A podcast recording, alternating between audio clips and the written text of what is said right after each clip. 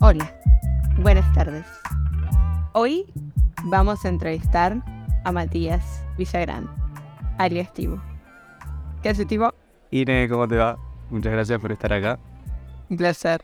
Bueno, el podcast de hoy es un poco diferente, así que vamos a hacer la inversa. Esta vez vos me vas a pedir que yo me introduzca y después yo te pido a vos que vos te introduzcas. Perfecto. Bueno, Timo, presentate. Bueno, mi nombre es Matías, Emanuel Timoteo, de ahí sale el Timo. Eh, da la casualidad de que en Latinoamérica hay muchos diseñadores que se llaman Matías, entonces de ahí usamos el nombre Timo porque no hay ninguno que se llame Timoteo, creo. A esta, a esta época, a esta, No. en este siglo en el que vivimos. este, soy diseñador de interfaces. Eh, hace tres años que estoy en el rubro y me encantan hacer cosas nuevas, cosas que sean un desafío. Hoy, este para mí es un episodio muy especial porque ahora van a saber quién es Inés. Pero desde mi punto de vista, Inés es como mi madre en el mundo del diseño. Ella fue mi mentora y quien fue una de las primeras personas que vio el talento y potencial que, yo no sabía que tenía. Así que con, con esas palabras, ahora te voy a pedir a vos que te introduzcas. Ah, a hacer llorar. Eh, mi nombre es Inés Martínez, soy Senior Manager de Diseño en Oracle NetSuite. Eh, empecé a trabajar en diseño por el 2015, así que ya van a ser para 8 años. Y, y bueno, y sí, y tengo el, el honor inmenso eh, junto con, con Fede Rodríguez, que bueno, que capaz que algún día en entrevistas también, eh, de, tendrías que, tendrías que yo creo que sí. Eh, tengo honor inmenso junto a, junto a Fede de, bueno, sí, de haberte descubierto eh, como, como diseñador. A diferencia de los otros podcasts que he grabado, en los cuales previamente converso con la persona acerca de qué temas vamos a tratar, hoy Inés tiene tres preguntas que yo no sé cuáles son y que voy a tener que responder en el momento, así que eso me pone un poquito nervioso. Eh, pero bueno, no sé de qué vamos a hablar en el, en el tema de- en el podcast de hoy, así que adelante Inés, te doy todo el tiempo a vos. Bueno, me encanta, me encanta. Bueno, la primera pregunta, que yo creo que, que, que es casi como la, la pregunta obligada, vos recién cuando te, cuando te presentabas decías que bueno, hace tres años que estás en esto. Eh, y yo me acuerdo de ese primer día, porque fue un día bastante significativo. El primer día que, que, que empezaste a trabajar con nosotros fue el día que se declaró la pandemia en Uruguay, en el 2020. Eh, y, y fue un proceso re interesante el que hicimos contigo, porque bueno, porque estábamos haciendo el onboarding de, de una persona que estaba haciendo sus primeras armas en el, en el mundo de diseño, en una software factory. Nosotros, para nosotros era el, el- el- la primera vez que también que íbamos a tener que hacer onboarding de personas al equipo de forma completamente remota. Y bueno, pasó muchísima agua bajo el puente. Tuviste como 3, 4 trabajos en estos tres años, si no me falla la memoria. Y, bueno, y hoy estás en, en- este momento en el cual estás produciendo tu podcast, eres un montón de presencia en las redes, produces un montón de contenido. ¿Qué, qué evaluación haces, qué retrospectiva haces de estos tres años? Wow, qué pregunta.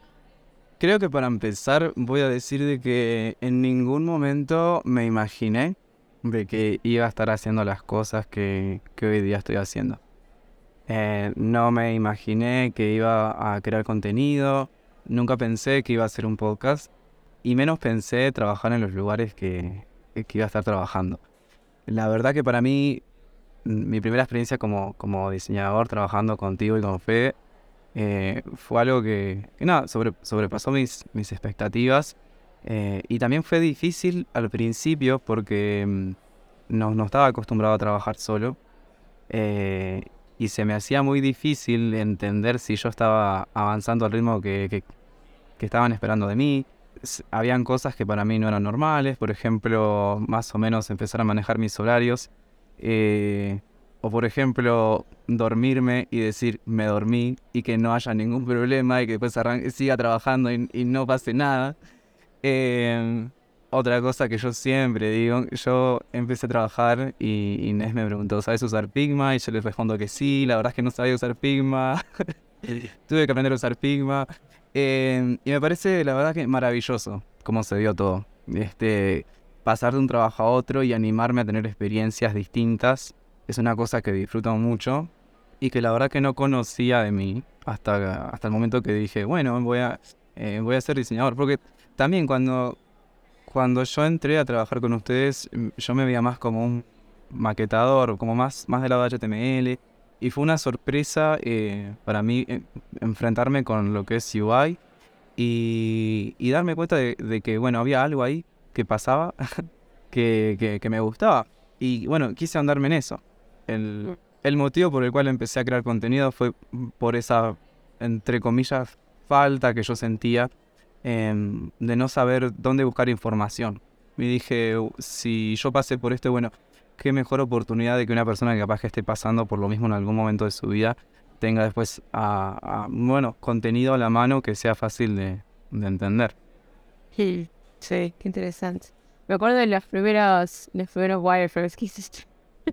qué vergüenza. Eh, sí, para las, sí, deben estar por ahí en algún, en, en algún archivo de Figma. Eh, y, y me acuerdo lo que fue, lo, que más me sorprendió cuando empezamos a trabajar juntos fue la, evolución eh, así exponencial que hiciste. Fue una cuestión de un mes y medio, la, la calidad de lo que estabas produciendo era, era radicalmente diferente. Nunca había visto una persona que hiciera una curva de aprendizaje tan, tan acelerada. Y creo que tiene que ver con, con, con eso que contás, ¿no? Con con, el, el animarte y, y, el probar y investigar y, y el remangarte y trabajar que creo que forma gran parte del, éxito también de, los que, de los que estamos en este oficio, que, que a veces parece muy, muy místico o muy, muy misterioso y filosófico, pero no tiene otra no tiene otro misterio más que, que eso, ¿no? Que ponerse a, explorar, a probar y a trabajar 25 millones de veces hasta que encontrás la manera que es, que es la correcta. Sí. Bueno, bien. Así que estos tres años Evaluación del 1 al 10, positiva, negativa. Eh, la verdad, muy, positiva, muy positiva. No, no, no, no me esperaba, no esperaba nada de lo que pasaba. Yo muchas veces me miro para atrás y digo, wow, eh, ¿cómo pasé de un lado a otro? ¿Cómo, cómo se las cosas? Es impresionante. Yo me, asombré de, que realmente las personas en este rubro te observan, eh, cómo trabajas y hasta en las cosas que yo, yo no, no, he pensado. Me ha pasado en la vida real, de que me han recomendado de un trabajo para otro, personas que yo no, la verdad que no esperaba que me recomendaran. Y también me ha pasado en, en las redes de personas de que me escriben, de que ven el contenido que hago y que les ayuda mucho, que les sirve, que lo comparte. Y la verdad que a mí me asombra porque uno muchas veces hace las cosas y, y no está pendiente de que, bueno, hay un montón de personas que se están, que están viendo eh, y, que, y, que, ven tu esfuerzo. Y me parece que eso es algo también muy eh, reconfortante, ¿no? Porque está la percepción personal de lo que sucede, pero cuando alguien más lo ve y te lo comenta, es muy gratificante. Sí. Sin duda, sin duda. Bien, bueno, vamos con la segunda pregunta. Viste que nosotros, uno de los, de los grandes temas y los problemas que tenemos es el tema de los nombres, ¿no? Porque tenemos eh, Product Designer, UX, UI, ¿no? UX barra UI, ¿no? Eh, parece como que cada vez hay más nombres em, para, para definirnos y para definir nuestros roles. Si no me falla la memoria, vos en tu presentación te presentaste como diseñador de interfaces, ¿verdad? Sí. ¿Por qué elegís ese nombre? ¿Por qué elegís definirte como diseñador de interfaces? Yo creo que mm, me defino como diseñador de interfaces porque creo que ahí es donde está eh, el super timo.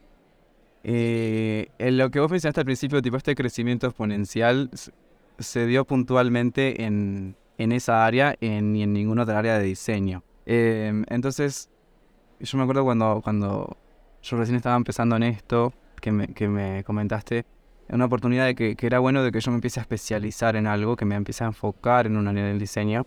Y dije, bueno, si esto me sale tan, no digo fácilmente porque en realidad el diseño tiene un pienso muy grande atrás y siempre hay que estar iterando y no siempre es fácil estar iterando. Pero lo que digo es como, como esto fluye de forma tan natural, digo, me voy a enfocar en esto y, y yo me siento mucho más definido como un diseñador de interfaces. Si bien hay otras cosas que me gustan y que hay, no sé, tengo matices con UX, em, me siento muy identificado con, con, las interfaces, porque es lo que me gusta desde que era chiquito. Bien, bueno, la última pregunta, que también me, me han dicho que es la pregunta obligada de este, de este podcast.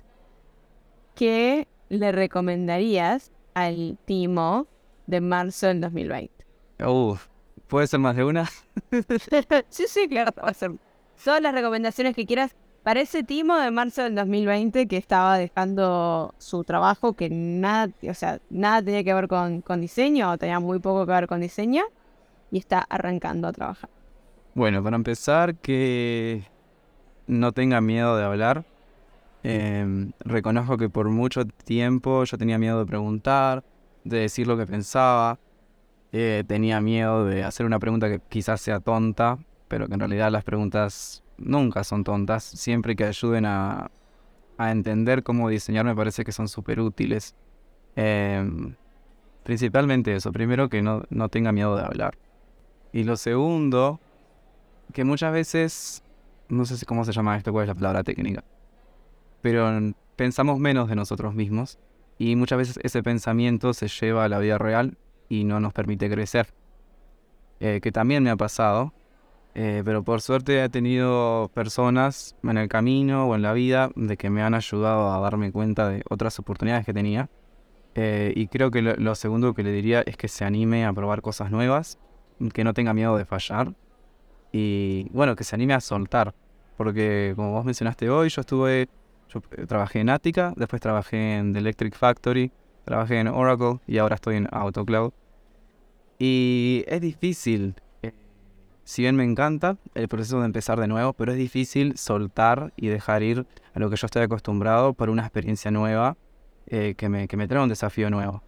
Eh, pero yo creo que ahí hay una oportunidad grandísima de poder crecer eh, y de poder formarse a uno mismo.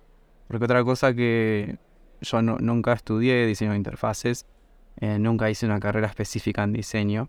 Em, entonces me tuve que formar ni siquiera más en mi experiencia porque cuando empecé esto no tenía experiencia. Entonces me tuve que sí o sí animar a hacer cosas eh, que, me costaban.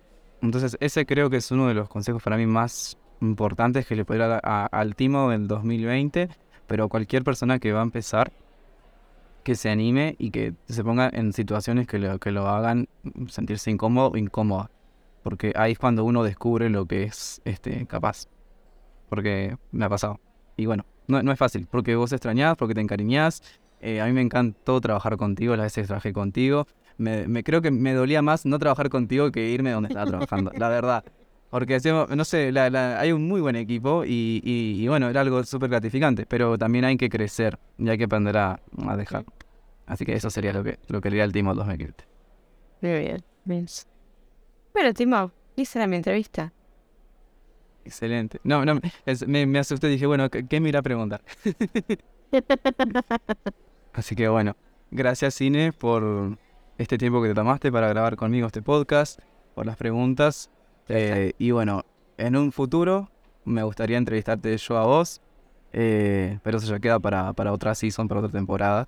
Este, y bueno, con este episodio terminamos la temporada 1 y nos vemos la próxima.